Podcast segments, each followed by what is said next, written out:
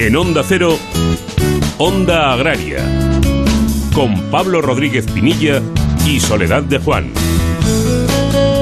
Muy buenos días, bienvenidos a Onda Agraria, donde hoy domingo hasta las 7 de la mañana hablaremos de campo, hablaremos de mar, hablaremos de nuestros productores, de alimentos, de tradición y en definitiva de todo lo relacionado con el medio rural, con el sector primario y con sus protagonistas. Soledad, muy buenos días. Muy buenos días a todos, muy buenos días Pablo y muy especialmente muy buenos días a los oyentes y amigos de Onda Agraria.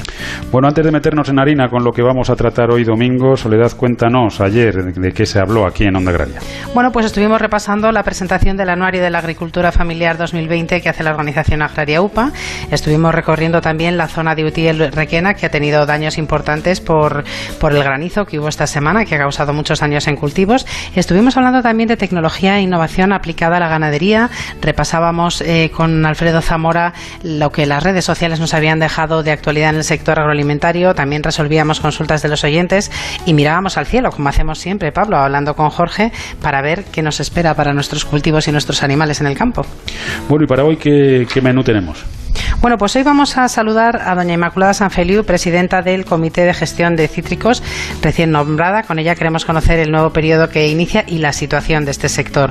Vamos a viajar también a Toledo para hablar con la presidenta de Asaja en Toledo, que es doña Blanca Corroto, con quien queremos hablar pues de las tres categorías profesionales que se han modificado en el convenio del campo para adecuarlas al salario mínimo interprofesional y bueno, cómo se encuentran nuestros amigos también en la provincia de Toledo. Vamos a repasar eh, datos interesantes con Elisa Plumet, vamos a poner al día nuestra agenda para la semana próxima con César Marcos. Vamos a conocer el proyecto Actua Azul con Nadia Moaya, responsable de proyectos de Cepesca, y viajaremos también a Asturias para conocer la manifestación que se ha celebrado este pasado viernes en Cangas de Onís por los problemas que tienen los ganaderos trashumantes con el lobo. Nos acompañará desde Asturias Ganadera Suan Valladares. Bueno, pues como siempre, mucho trabajo por delante, así que recordamos muy rápidamente, Soledad, cómo pueden contactar los oyentes con nosotros. Pues lo más sencillo, ondaagraria.es y también las redes sociales. Hay que buscar en Twitter y hay que buscar en LinkedIn Onda Agraria. Y ahora sí, una vez marcada la linda y reconocido el terreno, arrancamos el tractor, arrancamos Onda Agraria y lo hacemos cosechando la actualidad de la semana.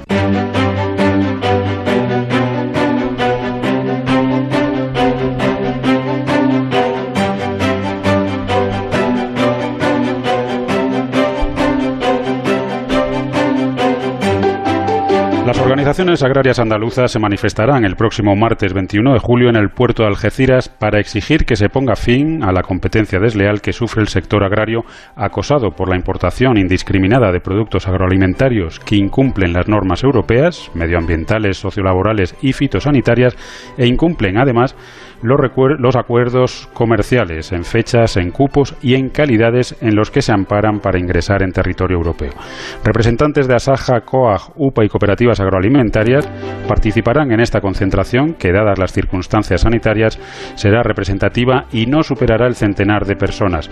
El objetivo es demandar un control real y efectivo de las importaciones, exigir el cumplimiento estricto de los acuerdos comerciales en vigor, con origen, fechas, cupos y calidades, alertar contra la firma de nuevos eh, acuerdos y condicionar la firma de los mismos a la realización de estudios previos de impacto sobre la agricultura europea y el cumplimiento de los principios de preferencia comunitaria y de reciprocidad. El Ministerio de Agricultura, Pesca y Alimentación ha impuesto en el primer semestre del año un total de 257 sanciones por un valor cercano a 323.000 euros, según el informe de actividad inspectora y de control de la Agencia de Información y Control Alimentarios, LAICA, presentado esta semana. De las sanciones impuestas, más de la mitad, un 64%, se han correspondido al sector hortofrutícola, seguida por el aceite de oliva con un 19,5% y por el cárnico con un 9,3%. Desde el año 2014 se han dictado 2.169 infracciones con sanción. Los sectores con mayor número de incumplimientos han sido el de frutas y hortalizas, el lácteo, el sector vitivinícola y el oleícola. El motivo más frecuente de sanción es el incumplimiento de los plazos de pago, seguido por aspectos como no incluir todos los extremos en los contratos y la ausencia de contratos.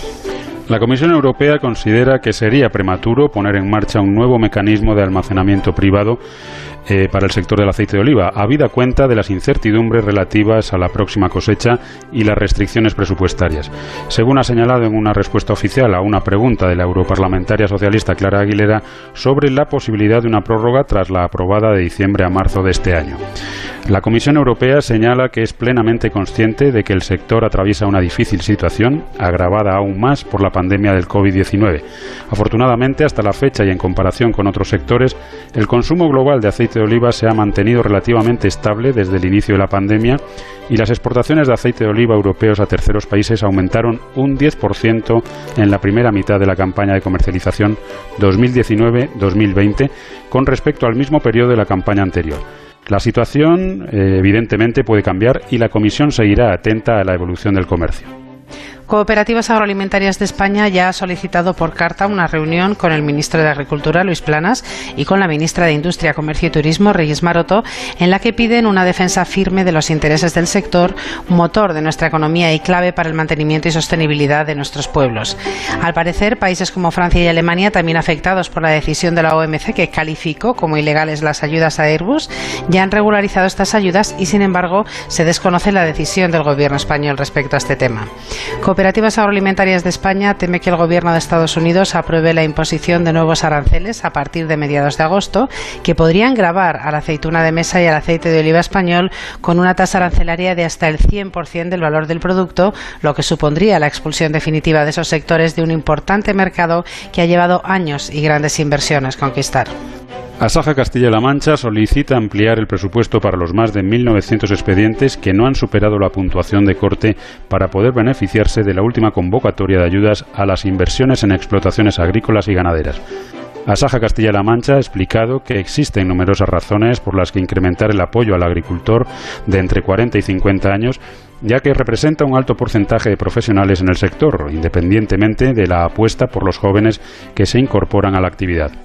Además de la crisis de rentabilidad por la que agricultores y ganaderos están en un proceso de movilizaciones con anterioridad a la alarma sanitaria, las consecuencias de COVID-19 han agravado aún más su situación. Por ello, desde Asaja Castilla-La Mancha plantean buscar una alternativa para estos expedientes, destinando presupuesto de otras partidas hasta alcanzar el 17,5% del crédito que correspondería aportar al Gobierno de Castilla-La Mancha, ya que está cofinanciado con un 75% por la Unión Europea y un 7,5% por el Ministerio de Agricultura. Además, no hay que olvidar que buena parte de esta cantidad regresaría a las arcas autonómicas en forma de impuestos en las propias inversiones. La campaña de recolección de fruta de hueso entra en el Ecuador y los primeros datos confirman las previsiones. Una reducción de la producción entre el 15 y el 25% según zonas y variedades y un significativo aumento de los costes para el agricultor, más de un 30% ante la implementación de las medidas de protección del coronavirus. A nivel de precios, los productores destacan una subida del 15% respecto a los niveles del año pasado. De media, el melocotón se sitúa en la actualidad entre 50 a 60 céntimos el kilo, la nectarina entre 60 y 80, el paraguayo entre 60 y 70 y el albaricoque entre 1 y 1,20 euro euros por kilo. Estas cotizaciones no compensan la subida de los costes experimentadas según la organización agraria COAG. El Ministerio de Agricultura, a través de una ficha sectorial incluida en su plan estratégico de la política agrícola común, reconoce que la Unión Europea ha estado marcando récords históricos de importaciones de arroz, sobre todo procedentes de países asiáticos que están afectando a la competitividad de nuestras exportaciones, ya que dichos arroces están posicionándose en el mercado europeo a precios muy competitivos. Este informe del Ministerio revela que los costes de producción del arroz español ascienden a 3.851 euros por hectárea y desde 2012 han aumentado un 17,7% debido a la limitación de ciertas prácticas agronómicas por exigencias sanitarias y o agroambientales. Por su parte, los costes de producción son cuatro veces inferiores en países productores asiáticos como Tailandia, que se sitúan en 814 euros por hectárea, la India con 848 euros por hectárea o Vietnam con 853 euros por hectárea, por lo que poseen una ventaja competitiva muy por encima de la que manifiestan los países europeos. Y terminamos hablando de despoblamiento y es que los gobiernos autonómicos de Castilla, León, Aragón y Castilla-La Mancha han pedido este martes 13 a la Comisión Europea que las provincias de Soria, Teruel y Cuenca, ante la escasa densidad de población, sean declaradas zonas más desfavorecidas para que puedan disfrutar de ayudas de compensación y deducciones fiscales. Así podrán disfrutar del régimen especial de ayudas de compensación a las actividades económicas y el Gobierno de España podrá aplicar deducciones fiscales o en las cuotas de seguridad social a las empresas de estas zonas.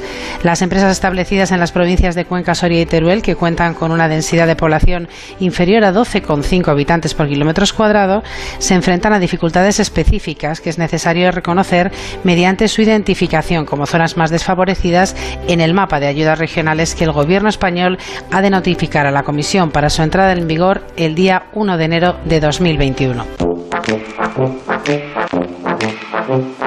Onda Agraria. Onda Cero.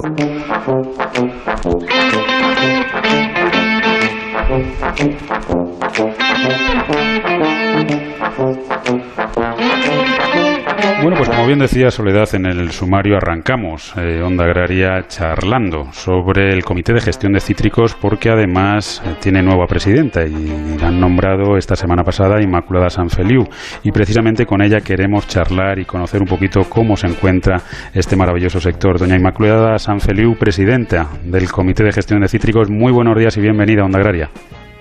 Eh, muy buenos días y muchas gracias. Doña Inmaculada, por si hay algún despistadillo entre los oyentes, ¿qué es el Comité de Gestión de Cítricos? El Comité de Gestión de Cítricos es la asociación profesional de exportadores privados de cítricos de ámbito nacional, es decir, representa al comercio privado a nivel de España. Mm.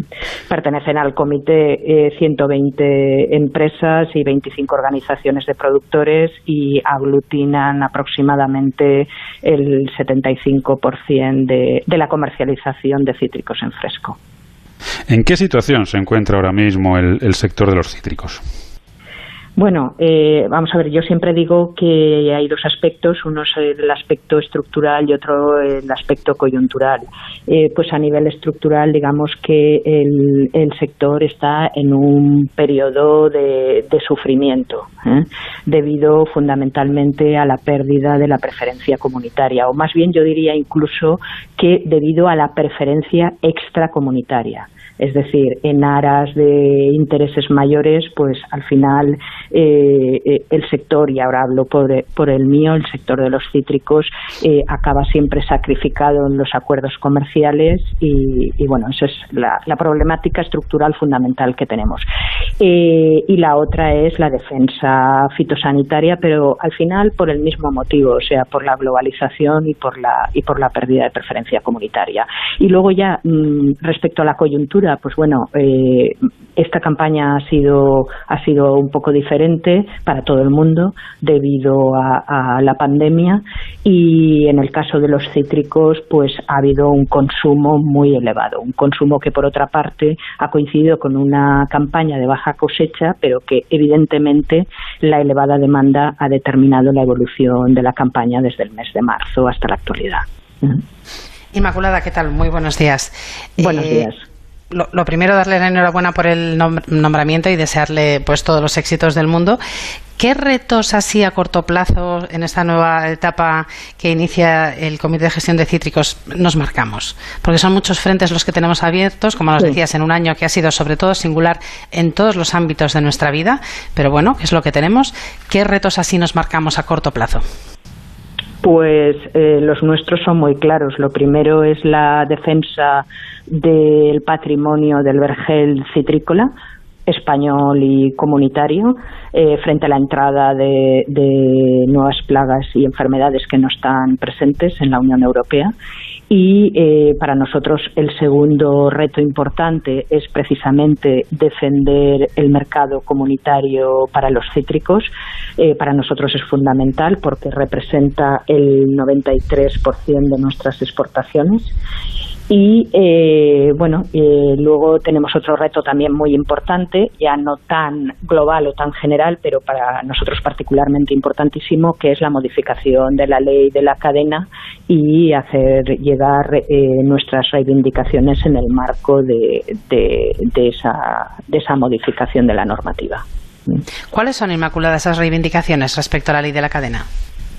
Bueno, en el caso nuestro es eh, el convencimiento de que esta, la modificación que se está cometiendo de la ley debería servir para eh, mejorar y para garantizar la renta del 100% de los agricultores y nosotros entendemos que, eh, que al menos con el proyecto de ley que se encuentra en la actualidad en trámite de audiencia, pues no se va a conseguir el objetivo pretendido porque se está haciendo una diferenciación entre los diferentes tipos de agricultores, según sean agricultores no asociados o agricultores asociados, y esa diferenciación eximiendo del respeto de, o de la comunicación fehaciente antes de la entrega de la mercancía de un, de un coste efectivo y un precio que respete ese coste efectivo, pues entendemos que lo que hace es romper la unidad de mercado y por lo tanto situar eh, a los agricultores asociados en, en una situación no competitiva pero que al final afecta al conjunto de la producción. Sí, doña Inmaculada, estamos hablando de un sector, el sector de los cítricos, que bueno, pues tiene una, una facturación, un valor medio de 4.000, entre 4.000 y 4.300 millones de euros. Es decir, que económicamente es importante para España y desde el punto de vista social yo creo que a nadie escapa que es imprescindible. Eh, ¿Qué hace falta para que tanto el gobierno de turno en España como la comisión de turno en la Unión Europea tomen en serio al sector y realmente se decidan a defender a esos productores, no solamente a esos productores, sino a esos consumidores eh, que tributan en la Unión Europea y que al final ven cómo no pueden consumir producto de máxima calidad porque le viene otro producto, mm, bueno, pues de peor calidad, no digo que vaya a ser malo, pero de peor calidad, calidad desde luego del que es el nuestro y que no accedemos a él. Bueno, pues al final lo que tenemos es que seguir insistiendo. Somos muchos sectores los que tenemos muchas reivindicaciones. Yo entiendo que no es fácil, entiendo también que cuando llega la, la hora de la negociación, pues, pues es, es complicado porque porque hay otros intereses mayores y hay muchas veces que se toman decisiones de tipo geopolítico que al final pues siempre eh, dejan a algunos sectores eh, pues con girones por el camino y normalmente suele ser el sector agrario. Pero al final lo que hace falta es que, trabajemos todos juntos para concienciar a nuestra administración eh, argumentar nuestras reivindicaciones de forma seria y y, muy técnica y, hacer ver pues que la administración al final tiene que estar al lado del sector. Bueno, pues esperemos, esperemos que esa unión llegue y que realmente el sector se vea beneficiado y realmente se vea protegido y, bueno, pues defendido por, por la administración y, que de una vez por todas, pues, pues al productor se le, se le defienda. Inmaculada Sanfeliu, presidenta del Comité de Gestión de Cítricos, enhorabuena por ese nombramiento, mucha suerte en su mandato y muchísimas gracias por habernos acompañado hoy en Onda Agraria. Muchas gracias a vosotros por la labor divulgativa que hacéis. Onda Agraria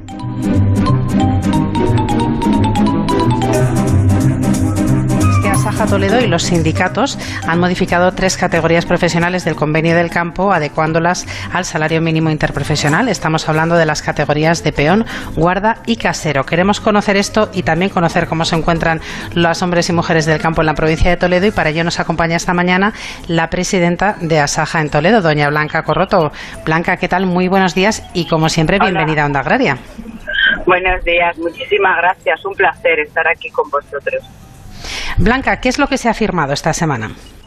Por lo que acabas de decir, nosotros eh, dentro del convenio del campo de la provincia de Toledo, sabéis que los convenios del campo se firman a nivel provincial y Asaja es la, es la patronal que, que lo firma junto con los sindicatos, pues había tres categorías, las que tú has dicho, peones, guardeses y, que estaban por debajo de que estaban por debajo del SMI, del salario mínimo interprofesional. Entonces, bueno, bien es cierto que ya habíamos hablado de, de sentarnos para regularizar esta situación, pero bueno, nos, nos sorprendió como a todo el mundo la pandemia, pues total que ya se ha llevado a efecto pues la pues esta semana, el miércoles. Yo sí que tengo que decir que nosotros como organización agraria, desde que se publicó lo de lo del SMI, aunque no estaba eh, plasmado, aunque no estaba firmado, nosotros sí que hemos aconsejado y hemos dicho a todos nuestros asociados pues que, que lo tenían, o sea, que, que lo tenían, que se tenía que pagar el salario mínimo este profesional como, como, como poco, ¿no? ¿Qué quiero decir con esto? Que aunque no estaba firmado, pero nosotros sí que sí que se estaba se estaba llevando ya a la práctica. No sé si me estoy explicando.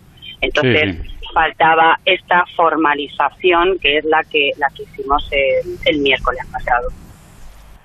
Eh, Blanca, eh, bueno, en primer lugar, muy buenos días. Eh, buenos días. ¿Cómo queda la rentabilidad de las explotaciones con esta subida del salario mínimo interprofesional? Porque yo creo que, que todo empresario le encanta tener bien pagado a sus trabajadores, pero también es verdad que, que, se debe a una rentabilidad y, y, pagar tres meses y luego no poder volver a pagar porque los números no salen, pues la verdad es que tampoco es conveniente ni para el empresario ni para el trabajador. Con esta subida de los salarios en estos en estos sectores, eh, ¿cómo queda? Pues queda fatal, porque es lo que acabas de decir. Bueno, todo el mundo sabéis cómo está, qué, qué precios tenemos hoy en día en el campo, pero es que sea el sector que sea, me da igual que sea cereal, que sea vino, que sea aceite, o sea, que sea ovino, caprino, que sean terneros, es que me da igual. O sea, el sector agrícola ahora mismo en este país estamos todos por debajo de, de, de los costos de producción. Ya sabéis que estuvimos de movilizaciones eh, las reivindicaciones que llevábamos, tuvimos que paralizarlo por, por el tema del COVID, pero bueno, que eh, claro, el COVID lo único que ha hecho ha sido todavía hundir más los precios de, de como los teníamos. Y efectivamente, Pablo, a nosotros el empresario, bueno, pues estas subidas, dice, tienes que, como mínimo tienes que pagar esto. Vale, yo lo pago, pero mientras pueda. Y en el momento que no pueda, pues lo que hace pues es tener que despedir a la gente, que es lo que hemos tenido que hacer muchos. Porque llega un momento que como no tienes dinero, no, no te, la explotación, la rentabilidad es bajísima que apenas puedes puedes vivir tú cuanto más para pagar a, para pagar a una persona. Entonces ahí están también los datos eh, lo que llevamos desde que se desde que apareció la subida de, del SMI desde que se publicó esta subida pues se ha despedido a muchísima gente. ¿por qué? por lo que digo pues porque no podemos soportarlo. Entonces tú una persona efectivamente no la vas a tener trabajando sin pagar. No eso no es así ni para nada. La tienes lo mejor posible. Y si no la puedes mantener pues le das, pues eso, le, le, das de baja de tu explotación, le liquidas tal y dices, mira, lo siento mucho, pero sabes que trabajo hay, pero dinero no tengo para pagarte.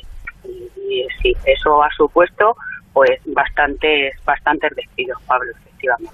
La verdad es que en el, precio del justo y digno de los productos es donde está al final gran parte de las soluciones de nuestro campo. Mm. Blanca, yo te quería preguntar, eh, el COVID lo, lo ha cambiado todo durante unos meses. Bueno, ¿qué efectos ha tenido en el campo en la provincia de Toledo? A ver, nosotros hemos seguido trabajando, como en todas partes, o sea, nuestro sector ha seguido trabajando en el agricultor, el ganadero, no han faltado productos, o sea, nosotros hemos seguido, hemos seguido trabajando.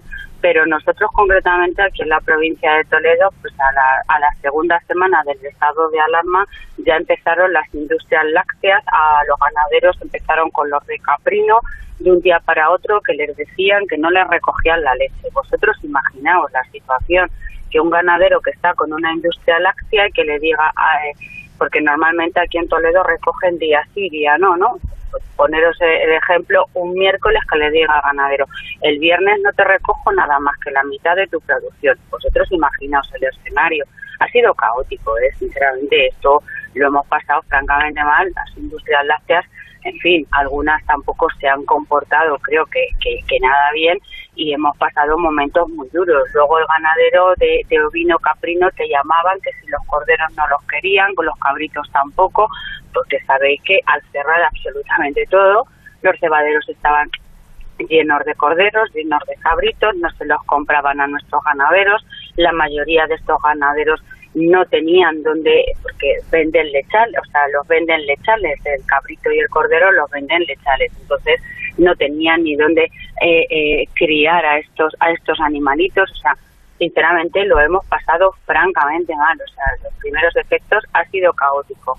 Eso lo, eso, claro, eso lo unes, bueno, al final se han llevado los cabritos y, los corderos, pero vamos, a un precio regalado que os voy a decir a 18 euros, o sea, de risa. Sin embargo, luego ibas a luego ibas a las, a las grandes superficies, ibas a comprar, ¿no? A comprar comida y te encontrabas las chuletillas de cordero a 21 euros, que yo hacía hasta fotos porque no daba crédito a lo que estaba viendo, sinceramente. Entonces, eso, o sea, lo, quien peor de todos lo ha pasado, lo quien peor de todos lo ha pasado han sido los ganaderos, los ganaderos de leche y los ganaderos de carne, o sea, el, ovino caprino, tanto en leche como, como en carne. Luego también el tema de la exportación de los terneros, pues lo mismo, eh, estaba funcionando relativamente bien, bueno, pues llegó el momento antes de Semana Santa, en estos días, y también se para la exportación de, de, estos aires. Bueno, Dios mío, o sea, y bueno, os cuento el precio del aceite y el vino, que ya veníamos con el tema de los aranceles, que ya lo estábamos eh, notando, ya el cierre del canal Oreca, eso es que ya ha sido, ha sido la puntilla. Un litro de aceite a granel a un euro con setenta Ahora me decís vosotros a cuánto lo habéis comprado. Las grandes superficies a la cooperativa nos ofrecían un euro con setenta el litro de aceite. O sea, de vergüenza. O sea, la verdad es que, eh, bueno, nos ha dado, nos ha dado la, la puntilla, como, como se suele decir.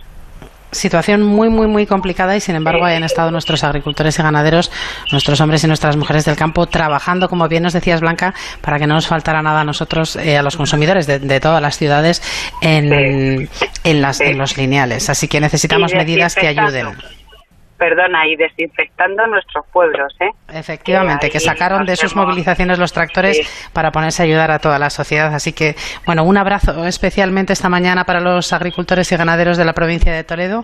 Y bueno, y para todos ellos, Blanca, muchísimas gracias por habernos acompañado esta mañana y hasta otro día.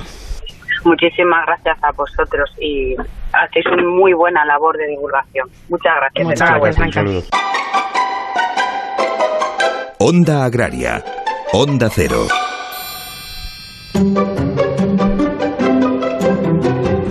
Bueno, Soledad, pues llegamos al dato de la criba, que ya saben todos nuestros oyentes, es la sección en la que nuestra compañera y amiga Elisa Plumet, que es periodista agroalimentaria, experta en el sector, pues analiza un dato de, pues, pues de cualquier producto, de actualidad, o bueno, siempre datos curiosos que ponen luz en un sector que no es nada sencillo de analizar.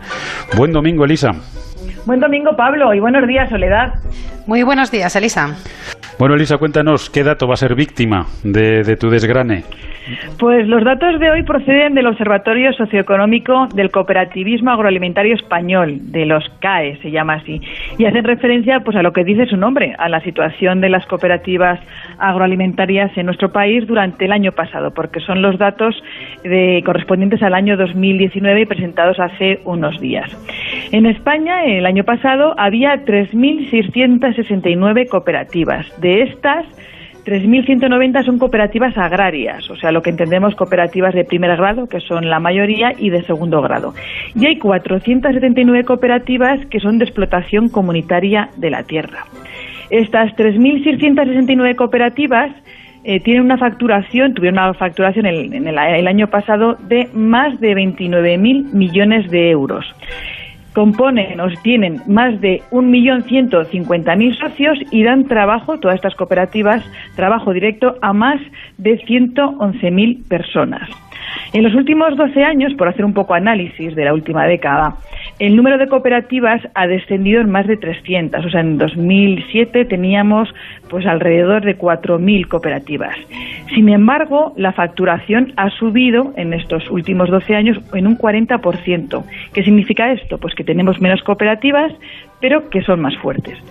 Por regiones es significativo que tres cuartas partes de todas las cooperativas españolas del número y lo que es más importante, casi el 80% de la facturación de todas las cooperativas españolas se aglutinan en cinco comunidades autónomas que son Andalucía, Castilla-La Mancha, Castilla-León, Cataluña, la Comunidad Valenciana y Extremadura.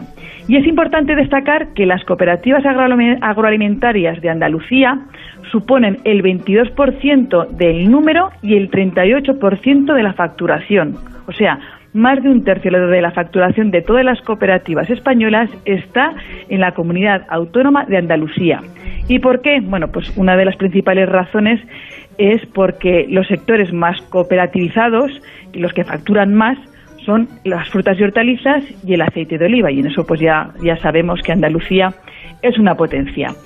Y bueno, por dar unos últimos datos, entre las cinco primeras cooperativas españolas son eh, DECOP, la cooperativa de, aceite, Coren, que tradicionalmente era la primera, pero ya la ha superado DECOP, la tercera cooperativa es Grupo AN, Agropecuaria de Navarra, la cuarta Central Lechera Asturiana. Y la quinta es ANECOP. O sea, esta sería la cara A de las cooperativas agroalimentarias españolas que año a año pues van mejorando las cifras, pero tenemos una cara B y es que seguimos sin que haya ninguna cooperativa española entre las 25 primeras de la Unión Europea. Así que, bueno, progresamos adecuadamente, poco a poco, hay menos cooperativas, una mayor facturación, pero yo creo que seguimos estando en el necesitamos mejorar.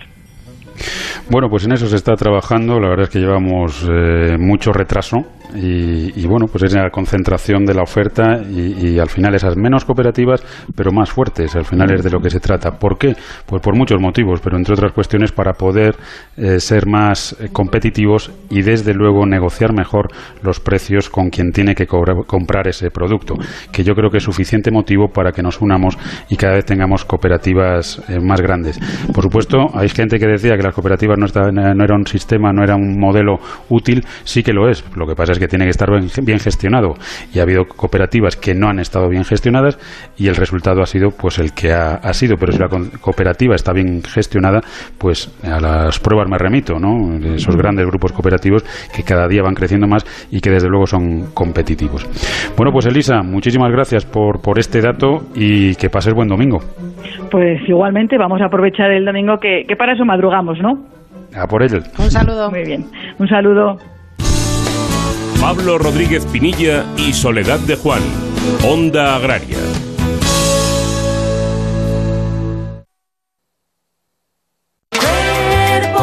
Adelgazar, adelgazar, adelgazar. Tienes ganas de adelgazar y no sabes qué hacer porque estás aburrido, aburrida de no conseguir resultados. Pues ven a Cuerpo Libre. Vas a adelgazar con una sonrisa de una forma natural localizada y vas a mantener los resultados. Te estamos esperando en el 91 192 32 32. 50% de descuento 91 192 32 32. Cuerpo Libre.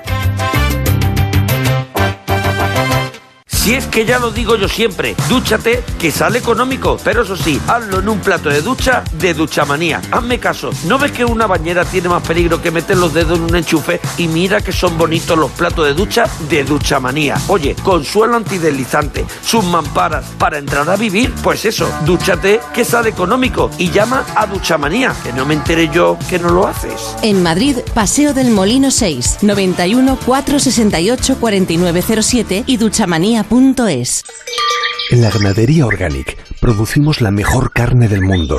Hacemos cría ecológica de las razas Angus y Wayu, 100% sostenible. Nuestra carne es deliciosa y saludable, extremadamente tierna y jugosa. Va del campo a tu casa, sin intermediarios, a un precio justo. Si pruebas Organic, solo comerás Organic. Nosotros te la llevamos gratis a tu casa.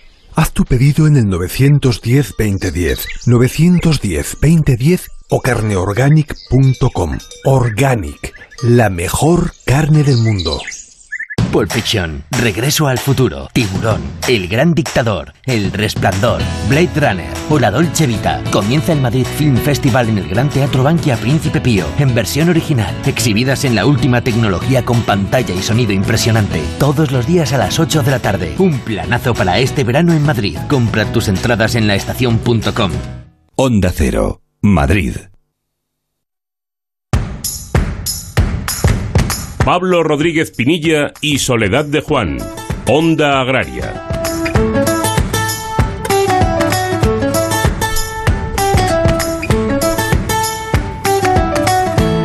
Bueno, pues ya estamos de vuelta. Recuerden que están escuchando Onda Agraria, que están en Onda Cero y que estaremos con todos ustedes hasta las 7 de la mañana, ya saben, hablando de campo y hablando de mar.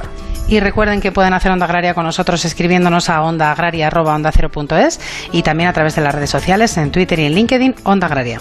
Bueno, hablamos de campo, hablamos de mar y hablamos de las citas que tenemos durante la semana para, para estar informados y para estar al día de todo lo que ocurre. Y ya saben todos nuestros oyentes que el responsable de poner al día, de actualizar esa agenda, no otro más que César Marcos. César, muy buenos días y como siempre bienvenido a Onda Agraria. Buenos días Pablo, buenos días Soledad y buenos días a nuestros oyentes. Pues el sector no para, aunque sea un formato virtual, aunque voy a dar una pequeña eh, pista sobre, bueno, una, un eh, evento presencial, además muy localizado en Granada, y también voy a hablar de webinar, como he dicho, y también de un curso sobre todo para este verano, que a lo mejor nos viene bien reciclarnos y formarnos en lo que ha sido la explosión por obligación de la formación online. Pues vamos allá, ¿por dónde empezamos, César? Pues empezamos eh, mañana, el lunes 20 de julio, de once y media a una y media, formato virtual, webinar. Lo organiza Cooperativas Agroalimentarias de España y pone en el centro de su seminario la ganadería extensiva ante el reto de la sostenibilidad. Interesantísimos ponentes donde se va a hablar de la visión de la ganadería extensiva, de su papel medioambiental y, por supuesto, de su papel socioeconómico en nuestro medio rural. No me voy a extender en los participantes, pero merecen la pena, así que vayan inscribiéndose en la página web de Cooperativas Agroalimentarias de España, mm, tres dobles de perdón, tres dobles agro-alimentarias.coop. Coop. Eh, Repito, lunes 20 de julio de once y media a una y media. Pues este está anotado. Cuéntanos, ¿cuál es el siguiente destino? Pues nos vamos, eh, se puede hacer en dos modalidades, online y presencial. Es una jornada muy específica, pero muy interesante, dado además el boom de este cultivo en España. Son las primeras jornadas de formación y transferencia del conocimiento pues, de un grupo de operativo de empresas de organismos en torno a la, erradicación de la, de la almendra amarga en España. Eh, tiene lugar el 21 de julio, va a tener lugar también el, en Padul, en Granada, y quien quiera inscribirse puede hacerlo presencialmente yéndose hasta allá si está cerca o eh, motu propio por, porque trabaja en, en este problema tan importante en la industria de la almendra en comunicación arroba almendra amarga todo junto almendraamarga.es eh, repito 21 de julio en Padul Granada estas jornadas de formación y transferencia del conocimiento. Y cerramos eh, la agenda de hoy con un evento que seguimos repasando todas las semanas de esos eh, eventos que hace Cajamar tan interesantes y además este cierra esas claves para la transformación del sector agroalimentario con Eduardo Bamonte, el presidente de Cajamar, y el director de innovación eh, Roberto García Torrente. Ese era el miércoles 22 de julio, de 6 a 7 y media como siempre, vayan a la página de cajamar.es en, en, eh, en, el apartado de visión reto sacro y yo creo que es muy interesante pues escuchar a estos dos popes del cooperativismo y de la innovación en España. Y cierro con eso que decía si quieres formarte en comercio electrónico pues cooperativas agroalimentarias de Castilla-La Mancha aunque el curso no, no comienza hasta el 10 de agosto las inscripciones todavía quedan 15 días pero son muy interesantes para, em, yo creo que sacar partido a lo que se ha hecho por obligación por el COVID, que es el comercio electrónico. Así que si quieren saber más, váyanse a cooperativas agroalimentarias de España o simplemente al correo electrónico que tengo por aquí anotado, que es formación arroba o un teléfono que lo lanzo por aquí, 926 545 200 para formarse en comercio electrónico, un montón de horas lectivas además, para sacar partido a los productos de nuestra tierra. Bueno, por citas todas ellas importantes e interesantes, así que habrá que sacar tiempo de debajo de las piedras para poder asistir a, a todas ellas. César, como siempre, muchísimas gracias por, por este resumen y que tengas buena semana.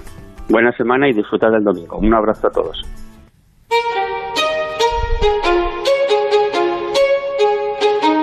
Onda Agraria, Onda Cero. Y llegamos ahora a La Marea, la sección que dedicamos cada semana, cada domingo, al sector pesquero. Hoy queremos conocer un proyecto, el programa Acto Azul, y nos acompaña esta mañana doña Nadia Moaya, que es la responsable de proyectos en innovación en Cepesca. Nadia, muy buenos días y bienvenida a Andagraria. Buenos días, gracias a vosotros por la invitación, es un honor. Bueno, pues a principios de 2020 iniciaba Cepesca este proyecto. Cuéntanos, el programa Acto Azul, ¿en qué consiste? Porque estamos hablando de sostenibilidad, estamos hablando de empleo, un programa interesante. Sí, efectivamente. El programa Actúa Azul eh, plantea la transición del sector pesquero a las, eh, los principales eh, subsectores de la economía azul. Es decir, lo que planteamos es fomentar y, fortalecer las competencias de los trabajadores del sector pesquero hacia actividades que hagan, les permitan diversificar y les permitan pues realizar una transición a economías eh, más sostenibles. Por ejemplo, hemos establecido uh, tres programas eh, de este proyecto. dos de ellos se están realizando en Andalucía y uno en la comunidad de la región de Murcia. Y estos programas consisten en cuatro ah, cursos formativos, cuatro cursos formativos muy diversos, interesantes, que se adaptan a las tendencias que se esperan ah, por parte de, bueno, pues de, estos nuevos tiempos hacia el, hacia el sector pesquero. Y donde estamos eh, abordando, eh, como os decía, eh, tanto la gestión de los residuos como el marketing azul y el fortalecimiento de los ciclos cortos de comercialización, una actividad de diversificación muy interesante y que tiene mucho interés para el sector como es el turismo marinero y también la transición hacia las eh, tecnologías más eficientes energéticamente, tanto en los barcos, en los buques como en las lonjas. Nadia, ¿y qué acogida ha tenido por parte de, bueno, de los trabajadores del mar? Pues ha tenido muy buena acogida. Eh, han mostrado muchísimo interés, eh, tenemos muchísimas inscripciones. Sin embargo, como todos sabéis, pues en marzo eh, comienza el estado de alarma y sí que nos ha hecho fortalecer muchísimo nuestra capacidad de adaptación y resiliencia a todo lo que está sucediendo. Entonces, hemos realizado uno de los programas en formato online y que comenzará en el mes de septiembre y vamos a mantener eh, nos arriesgamos en ese sentido, vamos a mantener los formatos presenciales para los meses de octubre y de noviembre.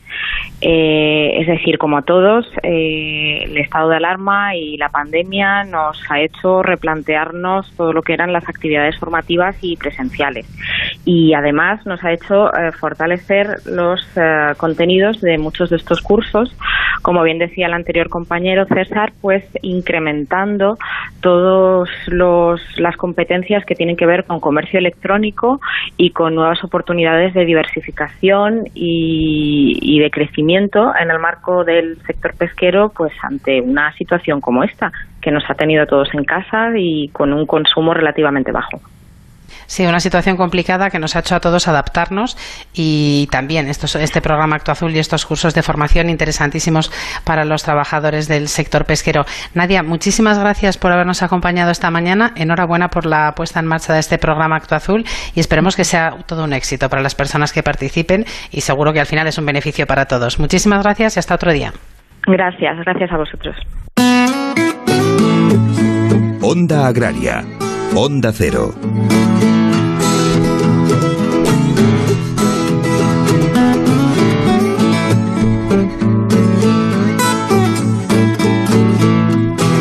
El pasado viernes en Asturias, concretamente en Cangas de Onís, hubo pues, una manifestación, una concentración de ganaderos trashumantes. Bueno, pues la verdad es que un poco para afrontar la situación que están viviendo con, con el lobo. Para ver de qué se habló allí, un poco cuáles son los ánimos de los ganaderos, tenemos con nosotros a Suan Valladares. Suan, muy buenos días y bienvenido a Onda Agraria. Buenos días. Eh, Suan, cuéntanos el motivo de la concentración. Bueno, el motivo de la concentración es lamentablemente recurrente, porque llevamos eh, muchos lustros denunciando el mismo problema y cada año va peor. Esto es de locos, ¿no? Entonces, eh, se trata del tema de, los daños que genera el lobo en las cabañas ganaderas, ¿no? Es eh, inexorable que cada año empeore en una visión global, ¿no? Entonces, eh, lo que exigimos es que haya medidas verdaderamente eficaces y ya, hay gente que lo está dejando por este motivo y no es, verdaderamente absurdo. Eh, mm, básicamente se debe a la inoperancia ¿no? de, los gobernantes que tienen mucho miedo a hacer las cosas eh, bien porque, bueno, pues, básicamente por el miedo que hay al sector más radical del ecologismo, que, que está encima denunciando constantemente cualquier cosa que se hace, etcétera, ¿no? Pero es que tú no puedes, no puedes actuar eh, equidistantemente desde una posición irracional a, a, una necesidad humana, ¿no? Ahí no tiene que haber equidistancia. Juan, ¿qué tal? Buenos días. Eh, manifestación el, viernes eh, a las 11 de la mañana en Cangas de Onís se celebró. cuál, es, ¿Cuál es la zona afectada? ¿Cuáles son los municipios principales que se ven afectados? ¿Y son muchos ganaderos los que están sufriendo esta situación? Bueno, el, el problema es genérico de Asturias, ¿no? Por una cuestión de topografía y de dificultades máximas en cuanto a, juntar a un sector que está desperdigado por los montes, etcétera, el, esta vez pues el, el acto es a nivel oriental, ¿no? Del el tercio oriental de Asturias es el que está convocado. Eh, afecta a, pues, eh, al 80% de la gente que tiene ganado en el monte, ¿no? Piensa que aquí la ganadería depende muchísimo de los pastos comunales, que suponen cerca del 60% de, de la superficie, y, en prácticamente toda esa superficie eh, tiene que coexistir con la presencia del lobo.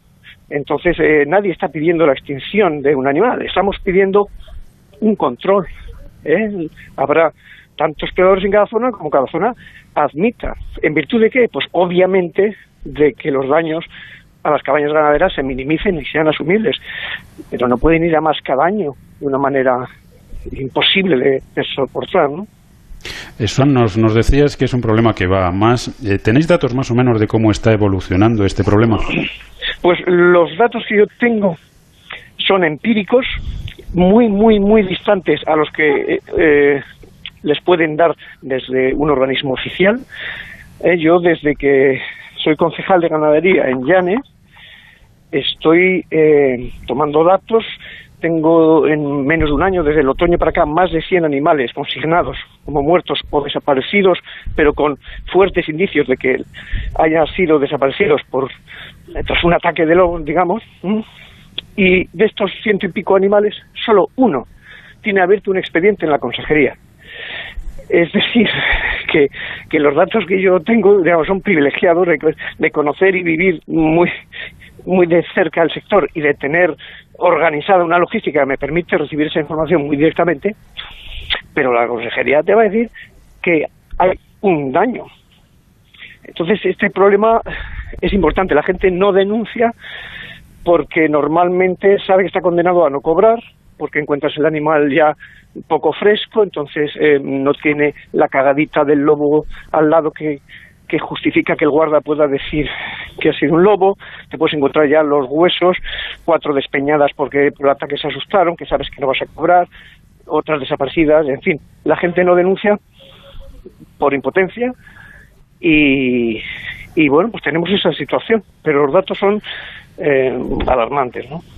Nosotros siempre que tratamos esta cuestión aquí en Onda Agraria, y como bien ha dicho Swan hace unos minutos, eh, no se trata de pedir que, se acabe con el lobo, ni mucho menos, pero sí que se gestione y sí que se controle un poco la población para que se pueda convivir en un medio rural donde, donde ahora mismo, bueno, pues el, el, animal que está en extinción, y diga, entiéndaseme lo de animal, por favor, es el ganadero. ¿eh? Realmente son, son los ganaderos los que están ahora mismo en peligro de extinción frente a este, este tipo de, amenazas.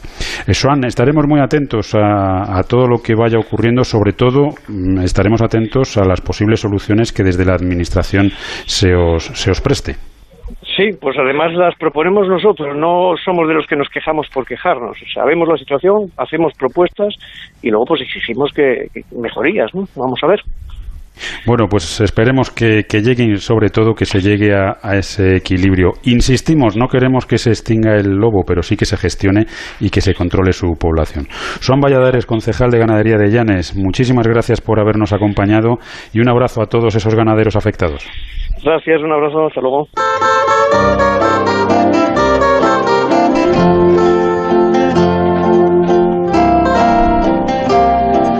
Ya a punto de terminar el programa, nos queda por conocer el pronóstico del tiempo para esta semana próxima, una tarea de la que se ocupa cada domingo Jorge Ron. Muy buenos días, Jorge. Hola, buenos días, Soledad y Pablo, y un cordial saludo a nuestros amigos del campo en general. Hoy quería lamentar el sacrificio de los 92.700 bisones ordenado por el Departamento de Agricultura, Ganadería y Medio Ambiente del Gobierno de Aragón, debido a la proliferación de un brote de coronavirus en el que ha habido infectados tanto trabajadores como animales. Además, esa transmisión ha sido masiva entre los bisones y hasta después de cuatro muestreos, antes de tomar esta decisión, pues el Gobierno ha decidido tomarla, que se toma de carácter preventivo, pero también hay que aplaudirles porque bueno, hay que hay que ser preventivo y tener precaución con este con este virus, el bicho como como dicen de forma general que está por ahí. Hablaremos ahora de la situación que tenemos durante el domingo de hoy. Cielos muy despejados prácticamente en todo el país, altas temperaturas superiores a los 40 grados la cuenca del Guadiana y Guadalquivir, también temperaturas muy altas en el interior de Galicia, en el oeste de Castilla y León y también en Extremadura e inclusive en la zona centro. Algo de actividad tormentosa por la tarde podremos tener de forma aislada en puntos del este de la Mancha y en la zona de Sierra Nevada, pero en el resto cielos despejados. La jornada, la, semana se inicia con la llegada de aire frío a la zona de Portugal. provocará un aumento de la inestabilidad atmosférica, con lo cual hablaremos de tormentas, tormentas por la tarde que afectarán sobre todo a la zona de Aragón, de Cataluña, el sistema ibérico, puntos de Extremadura, del oeste del sistema central y durante la noche y madrugada de lunes a martes esa actividad tormentosa se extenderá a más zonas del interior de la península, inclusive a la zona del Cantábrico Oriental e interior de Galicia. Tormentas irregulares que en algunas zonas pueden ser de cierta intensidad y acompañados de pedrisco, así que habrá que estar un poco atentos. De cara al martes seguirá esa inestabilidad y la actividad tormentosa será algo más acusada por Castilla-León, la zona del Cantábrico, también el sistema central, norte de la Mancha, el sistema ibérico y en el Pirineo seguirá con esa actividad tormentosa. Cielos poco nubosos en el resto de la península, sobre todo por la mañana, a la tarde esas nubes de desarrollo que iremos viendo en las zonas de montaña y esos aguaceros que habrá que estar atento a ellos. De cara al miércoles, la nubosidad ya disminuye, la inestabilidad decrece, solo quedará la actividad tormentosa en la zona del Pirineo y Cordillera Cantábrica y en el resto se mantendrán los cielos poco nubosos, con más nubes a orillas del Cantábrico debido a vientos del nordeste que van a producir nubosidad de estancamiento. De cara al próximo jueves descienden las temperaturas, sobre todo en Galicia, Cantábrico, Castilla-León, Rioja, Navarra, Aragón y Cataluña. De tormentas hablaremos solamente que se producirán en el Pirineo y la Cordillera Cantábrica, alguna precipitación en la zona del País Vasco y en La Rioja, y cielos casi despejados en el resto de la península. Según nos acercamos al fin de semana, descienden las temperaturas en el nordeste de la península, donde aumentará algo la actividad tormentosa, sobre todo Cataluña y Aragón tendrán tormentas a lo largo de la tarde del viernes, tormentas que en la zona más eh, norte de, de, Gerona y también en Lérida pueden ser de cierta intensidad. Nubes a orillas del Cantábrico y al final de esa jornada un sistema frontal llegará a Galicia y producirá precipitaciones en esta comunidad que a lo largo del sábado se extenderán por todo el Cantábrico. Por el interior, pocas nubes, sobre todo en el sur, con temperaturas que de nuevo empiezan a recuperarse con valores térmicos no tan altos, no llegarán a los 40, pero bueno, irán a valores más normales de la época del año, superiores o rondando los 35 grados por la zona de Murcia, Andalucía e inclusive en La Mancha. Así como ves, una semana con una cierta actividad tormentosa, en general temperaturas más frescas que este fin de semana que va a ser bastante acalorado y fuerte y en general cielos despejados en la mayor parte de la península, salvo en las zonas de tormenta que habrá que estar tomando precaución, sobre todo el martes, a ver cómo es esa actividad tormentosa. Pues hasta aquí la previsión para estos días, Jorge, que pases un buen domingo y hasta la semana que viene. Pues hasta la semana que viene, un abrazo. Onda Agraria. Gracias. Bueno, pues ahora sí que sí, se nos acabó el tiempo. Recordarles que el próximo fin de semana estaremos de 6 a 7 de la mañana aquí en Onda Cero, en Onda Agraria, ya saben, para hablar de campo y para hablar también un poquito de mar. Nacho Arias estuvo en el control técnico, a los mandos de la cosechadora. Soledad, hasta la semana que viene. Pues que paséis todos un feliz domingo, una estupendísima semana y hasta el próximo sábado. Ya saben que Onda Agraria es el programa para los que trabajan en el campo y para los que les gustaría hacerlo. Y no olviden que estén donde estén, dígalo. Yo escucho Onda Agraria. Que disfruten del domingo y que no se les haga muy larga la semana. Hasta el próximo sábado.